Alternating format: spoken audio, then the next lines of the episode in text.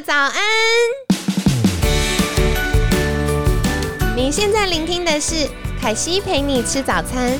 本集节目由好时好时提供，每天十分钟陪你吃早餐，聊健康。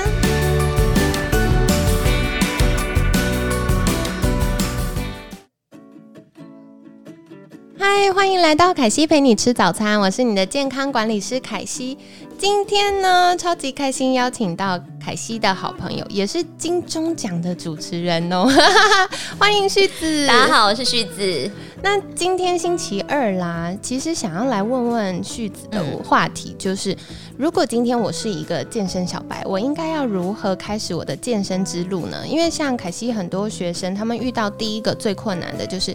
我要怎么样找到适合我的教练呢？对，或者是我到底要不要找教练这件事情？对，或我应该要预备什么呢？嗯，其实我之前那时候开始要练健身的时候，也是先上网去看了，比方说很多健身网红啦，很多的健身教练的一些 You 呃 YouTube 啦，或者是 video 这样子。然后，对，可是看完之后，我都觉得说，哇塞，那个好遥远。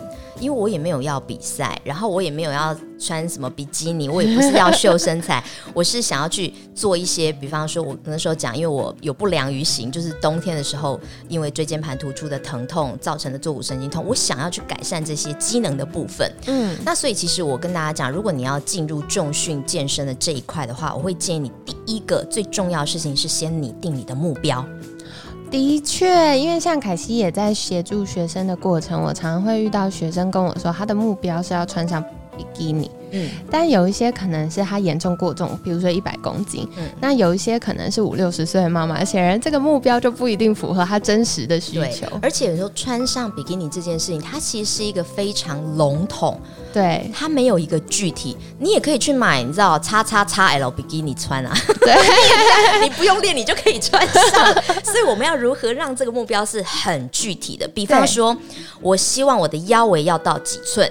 哦，我希望我对我要能够举起多重的这个哑铃，或者是这个杠铃。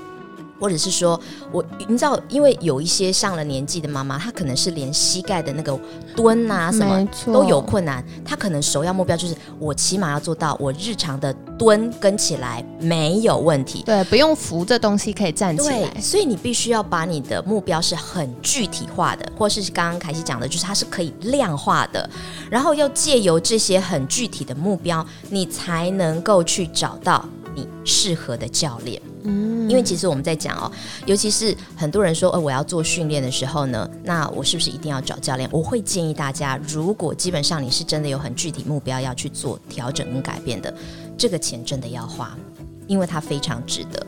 像我这样子过去大概花了呃不到一年的时间，可能是七八个月，呃，寻找一对一的这样的一个教练呢，就是我们之前提到那个健身教练。我这样训练的时间下来，我练了那七八个月。但是接下来，我现在都完全是可以自己练，而且练得非常扎实，非常好。前不久还有人在健身房看到我，他就说。天哪！我看你小小一只，你怎么可以举这么重啊？然后他看我的姿势什么，他说都好标准。然后他请我教他。那可是我必须要讲，因为毕竟我不是专业教练，所以我就跟他说，我建议他还是要询问教练，因为我教不一定，我不一定会教，我会练，但是我不一定会教。要教这件事情，你还是要找专业教练。所以我觉得这个钱是值得投资的。所以我们在讲说，你第一个先立好了你明确的目标之后，我想要达到什么目标？包括你可能是呃想要疼痛的改善，或者是像我当初。就是我起码希望我能够冬天的时候不要再去做复健，我要能够行走是正常的，不要疼痛了。所以当你有目标出来之后，你就可以进一步的去挑选你的教练，因为你要告诉你的教练你的目标是这些，然后你看看你的教练回馈给你什么。他能够告诉你说：“好，借由你的这个设定的目标，我会帮你安排什么样的课程，我们可以做些什么，我们可以怎么样来调整。然后他必须去了解你所有的状况。如果这个教练都没有去了解你的状况，就要开始塞给你他的菜单，那这样就不行，因为他完全没有了解你的需求，没有了解你的目标。那或者是像凯西一开始提到说啊，我想要穿上比基尼，结果这个你原本可能是有一百公斤重这样，那。如果是一个真的 OK 的教练，他就会告诉你，你的首要目标其实应该是要先怎么样，而不是是放在一个这个的话，他或许可以达成，可是 maybe 可能是在一到两年后。对，没错。所以其实一个好的教练的挑选，我觉得你在跟他谈的过程当中，你绝对不能是放空去的，你一定要做好功课。我要的目标是什么？那请问我这样的目标，你能够透过什么样的训练来帮我达成？在聊的过程当中，其实你自己心里就会有谱了。还有包括他有没有这个热程度。这个我觉得是这非常很重要的事情。然后，当然，因为你要去上这个教练的课程，你一定会先对他要有所了解，不是说哎，健身房随便派一个教练给你，你就。照单全收，你要去问问看他有哪些相关的证照，有没有专业的背景。尤其像呃，比方说像我自己的健身教练，他呃之前就有上过拳击、壶铃，然后 T R S 相关的证照他都有。所以我如果想要上这些相关的课程，像因为现在我已经训练的很扎实了，呃，重训的基础都已经非常好了，所以我想要再进一步延伸去上一些，比方说像拳击啦、TRS 啦，哈，或者是呃壶铃等等这些衍生出来的东西，哦，这个教练都有这些背景，那对我来讲就是。是很方便，我就不用再另外找教练，所以去了解这个教练背景也很重要。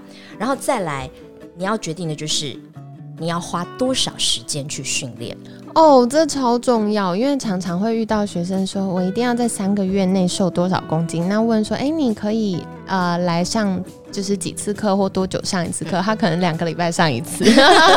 对，那其实我们必须讲，在初期的时候，你目标设定好之后，事实上你的教练应该就可以告诉你说，你你以你想要达成的这个目标，我们大概需要多久训练一次？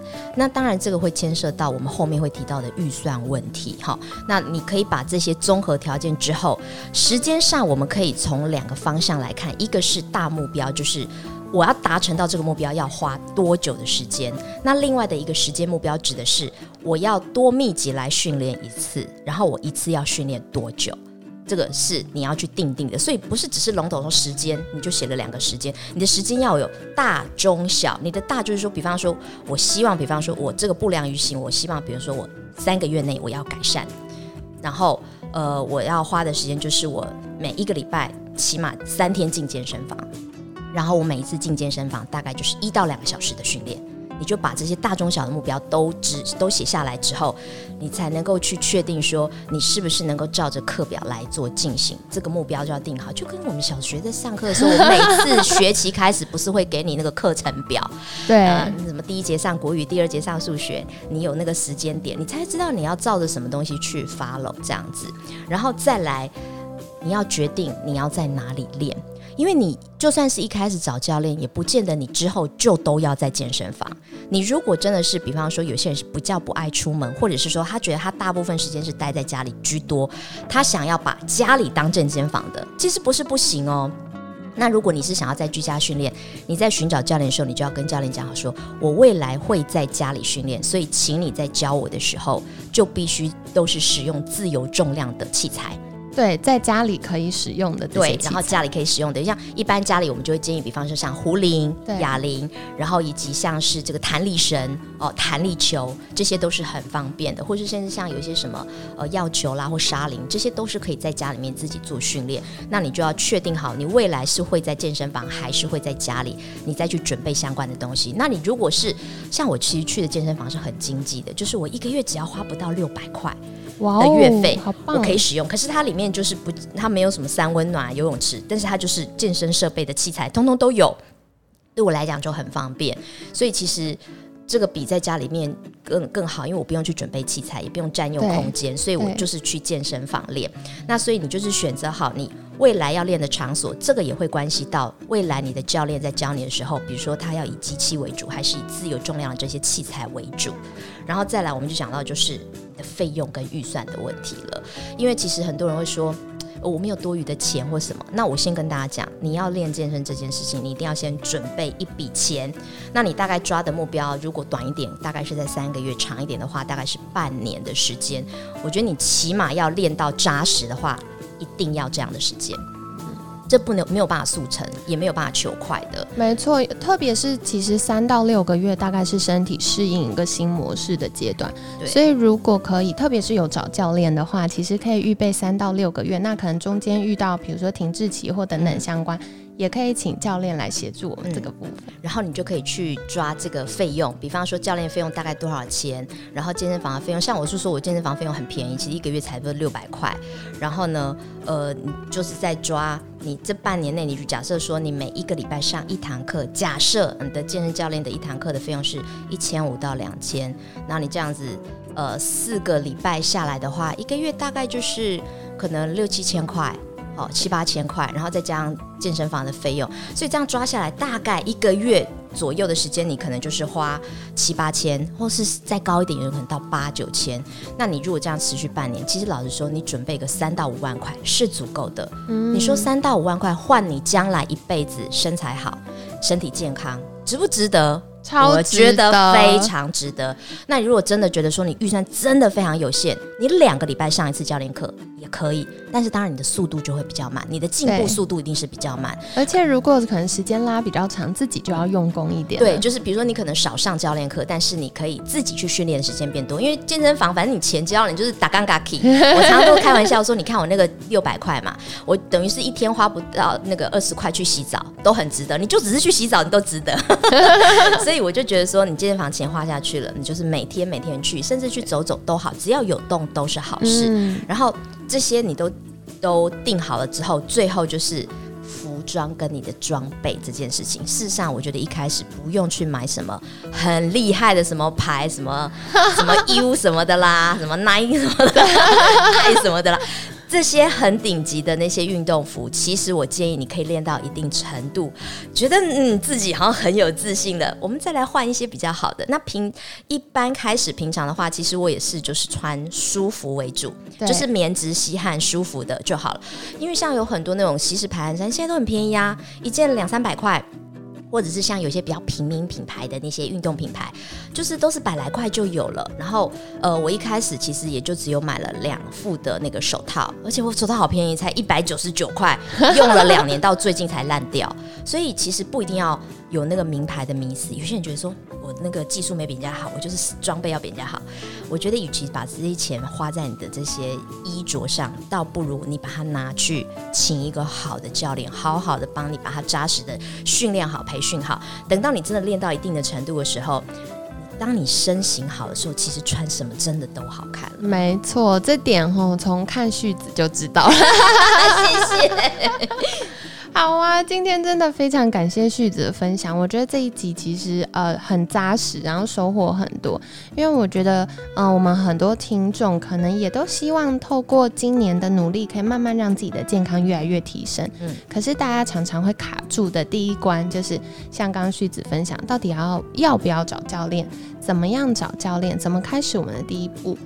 所以今天旭子有分享到，就是如果找教练的话，不可以脑袋空空的去，其实要先想好，哎，我的短中长期目标是什么？对，那我愿意付出的时间或者是呃金钱成本到哪里？嗯，对，然后带着这些去跟我们的教练沟通。那在沟通的过程，我们就会发现，哎，教练他有没有一些基础的概念或者专业能力可以协助我们？对，那再来的话就是。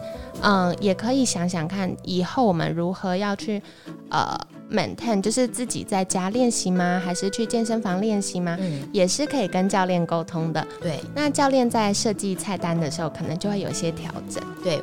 我们讲菜单不是你知道，不是那个点菜点菜菜单哦，就是训练菜单。对，训练的内容。我发现大部分现在都有一个状况，就是很多人是空空的，脑袋空空就去，然后教练塞给你什么他就吃下来，可是他明明身体状况是吃不了那些东西的，吃不了那些菜单的内容的。对，所以我常常会遇到学生就是练好好的，然后过一阵子就受伤，一受伤就休息三个月半年，然后就爆炸。这个未来我们会聊到受伤的时候怎么办这件事。哇，好期待的内容。好，然后最后就是旭子有提到，一开始不用砸大钱在装备上。对，其实我觉得这是非常实际的建议，因为很多人可能买了装备之后，发现哎，我没有这么喜欢这个运动的方式，嗯，那可能就浪费了。对对，所以刚开始的时候，可以先以日常生活舒服的方式，然后呃，先去试试看。如果发现哎，这是我喜欢的运动模式的话。嗯，可能慢慢身材变好啦，或者是哎，真的有进一步的需求再去添购就可以。对，哇，今天真的非常感谢旭子的分享。那我们也很期待明天到底要分享哪些内容呢？就在麻烦旭子了。我们明天来聊聊，就是关于练重训的迷思跟问题。哇哦，好，我自己先报名。好啊，今天感谢旭子的分享，每天十分钟，健康好轻松。凯西陪你吃早餐，我们下次见喽，拜拜。